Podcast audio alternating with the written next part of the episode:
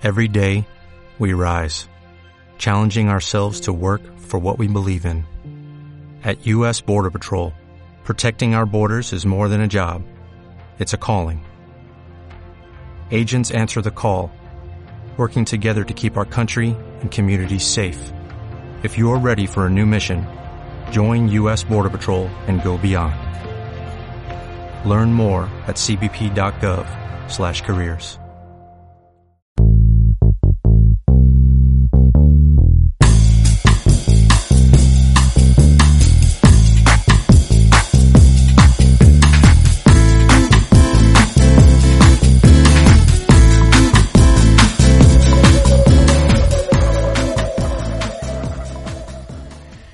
Muy buenos y tecnológicos días y bienvenidos a Píldoras Tech.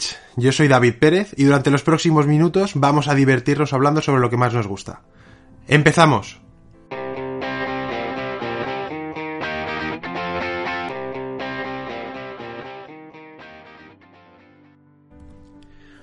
Hoy vamos a hablar de algo en lo que las empresas tecnológicas más punteras están trabajando en sus laboratorios.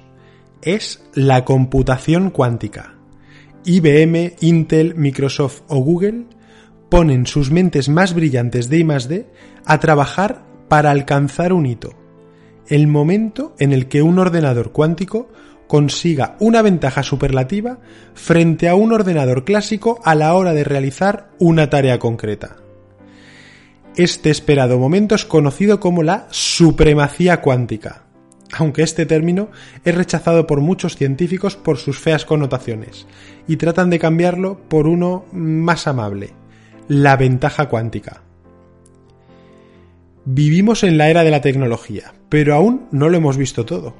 La computación cuántica, que en los últimos años ha dado importantes pasos de la mano de estas grandes empresas, promete revolucionar la computación y con ella nuestra forma de entender y resolver muchos de los problemas complejos que hasta ahora no somos capaces de dar solución. Como veremos después, estos ordenadores, a diferencia de los ordenadores clásicos basados en la física tradicional, procesan la información apoyándose en la mecánica cuántica. De ahí su nombre. Este adelanto tecnológico tan esperado podría tener consecuencias para la seguridad de los países, la criptografía e incluso abrir el camino para la creación de nuevos medicamentos.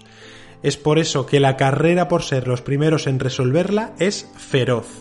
Las principales potencias mundiales están invirtiendo miles de millones de dólares para ser los primeros poseedores de su gran poder. Estamos en los albores de llegar a un nuevo hito tecnológico. Estamos cerca de conseguir la supremacía cuántica.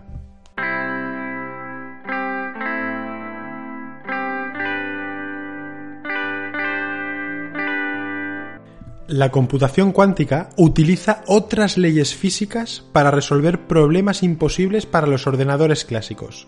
Su capacidad de procesamiento directamente no es comparable. Imagina que quieres mandar un mensaje a mil kilómetros de ti hace 700 años. Lo más normal es que lo escribieras en un papel y a través de un mensajero a caballo llegara a su destino.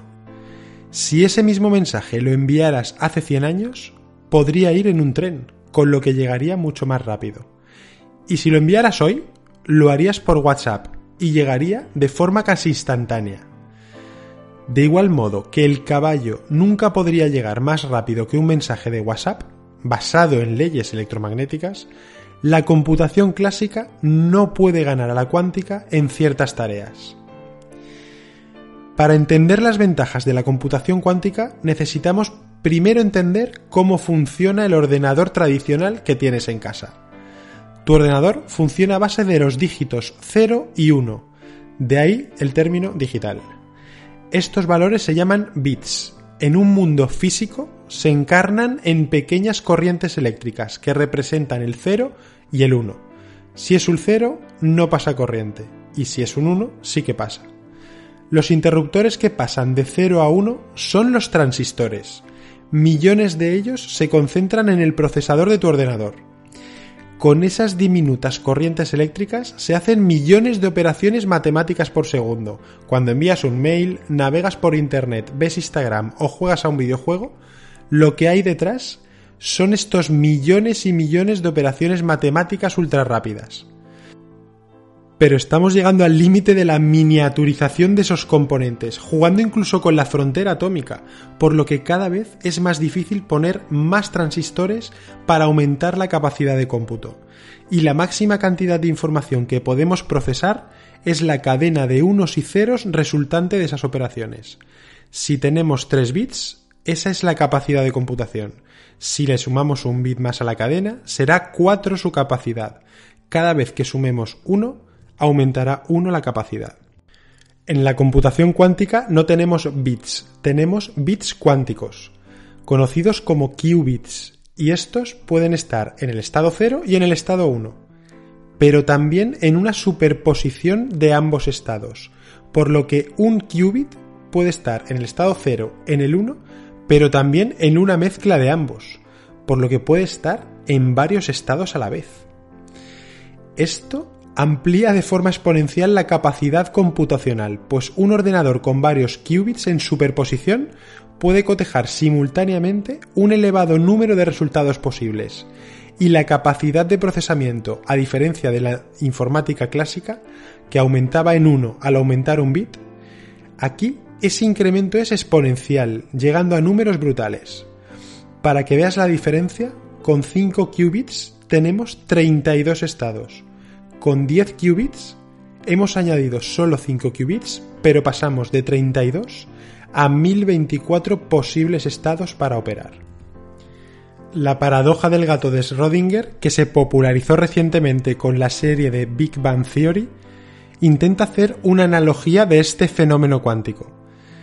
¿Cómo puede ser que un qubit pueda estar en varios estados a la vez? ¿Cómo puede ser uno, cero o una mezcla de ambos? En la paradoja de Rodinger se mete en una caja herméticamente cerrada a un gato y un átomo radiactivo, que tiene el 50% de posibilidades de desintegrarse. Si el átomo se desintegra, el gato morirá. El otro 50% de posibilidades nos dice que esto no ocurrirá y por lo tanto el gato sigue vivo. Pues bien, el desafío dicta que nosotros, como espectadores desde fuera, no sabemos si dentro de la caja el gato está vivo o muerto. Por lo tanto, si no abrimos la caja y lo verificamos, para nosotros el gato está vivo y muerto al mismo tiempo. Un gato no puede estar muerto y vivo a la vez. Para todos los seres humanos, con conocimientos sobre física o no, esta idea es ridícula pero como en la física cuántica, hasta que no abra la caja no voy a hacer realidad una de esas dos posibilidades. Es un concepto muy abstracto y si no lo has terminado de interiorizar, no te preocupes. Los principales físicos siguen intentando entender la física cuántica. Quédate con la idea principal. La computación cuántica es capaz de hacer cálculos muchísimo más grandes, incluso inimaginables, para la computación clásica.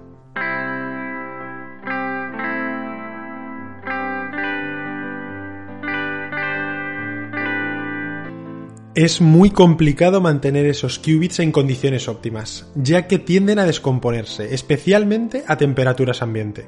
Necesitan mucho enfriamiento y se interrumpen fácilmente por los efectos eléctricos ambientales e incluso entre sí. La estabilidad del uso es un problema y resolverlo desgasta muchísimos recursos. Para que te hagas una idea, la temperatura ideal a la que deben de estar es cercana al cero absoluto, es decir, a 273 grados bajo cero. Hace algo más de un año, un sistema de computación cuántica desarrollado por Google realizó en 200 segundos una tarea que según los cálculos de la compañía le hubiese costado 10.000 años al superordenador más potente del mundo. El avance presentado por Google es la primera demostración empírica del concepto de supremacía o ventaja cuántica, este concepto postula que los ordenadores cuánticos serán capaces de realizar tareas que están fuera del alcance de los ordenadores convencionales. ¿Pero realmente merece la pena tanto esfuerzo? Sí, sin duda la merece. En algunos escenarios, que no son ni un videojuego, ni un procesador de texto, ni nada relacionado con acciones habituales de la informática tradicional, la computación cuántica es exponencialmente más rápida que la clásica, por lo que los científicos confían en que marque la diferencia en situaciones donde la cantidad de probabilidades, datos y variables a tener en cuenta son enormes. En medicina, con esa potencia de procesamiento, una de las aplicaciones con mayor potencial disruptivo la encontramos en el diseño de medicamentos a medida.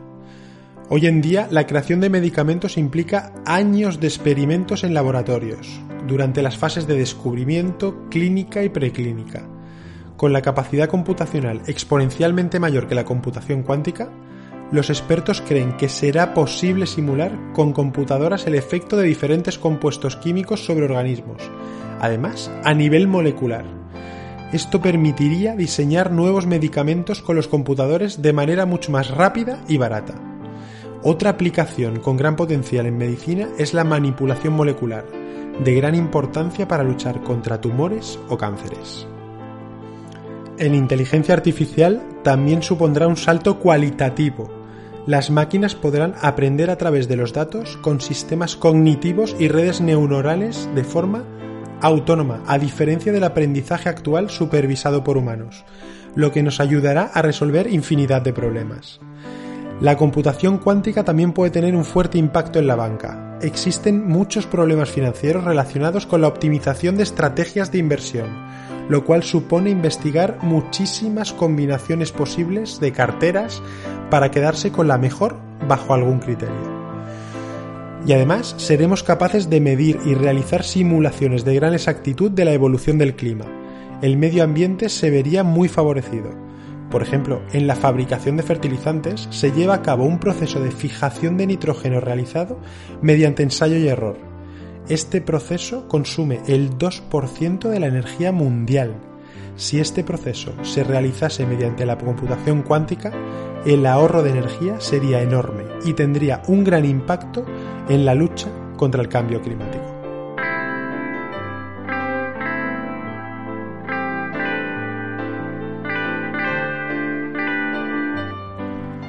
Pero toda luz tiene su sombra, y aquí el problema está en que el aterrizaje de la informática cuántica puede fortalecer enormemente algunos países y empresas hasta que otros actores con menos recursos logren hacerse con esta tecnología. Aunque parece un escenario de ciencia ficción, hay precedentes claros de una situación similar. Ya pasó cuando la informática clásica comenzaba, con la máquina diseñada por Alan Turing y que, como explica la película Código Enigma, que sin duda os recomiendo, logró desencriptar los mensajes nazis, lo que les dio una clara ventaja a los aliados en la Segunda Guerra Mundial. Claro ejemplo de cómo un salto tecnológico puede variar la balanza del poder mundial. Además, la informática cuántica sería capaz, por tanto, de desencriptar relativamente rápido largas contraseñas complejas, que hoy son totalmente seguras simplemente porque un ordenador normal tardaría miles de millones de años en descifrarlas. Puede debilitar todo nuestro sistema de ciberseguridad basado en combinaciones de letras y números, pero no solo eso, sino todos los elementos que están encriptados. Pero no pienses solo en las contraseñas que usas habitualmente. Bajo estas premisas, imagina tener que reemplazar las firmas digitales en un archivo de documentos de largo alcance, como pueden ser los títulos de propiedad, o volver a emitir las llaves físicas de todos los automóviles de un modelo en particular. Los cálculos que realizan las computadoras cuánticas están a años luz de lo que hoy pueden alcanzar incluso los ordenadores más potentes. Y eso será una clara ventaja competitiva para las instituciones que antes logren dar ese salto tecnológico. Serán muchas las disciplinas que podrán verse beneficiadas por las altísimas eficiencias que se esperan que pongan los ordenadores cuánticos en nuestras manos en el futuro muy muy próximo.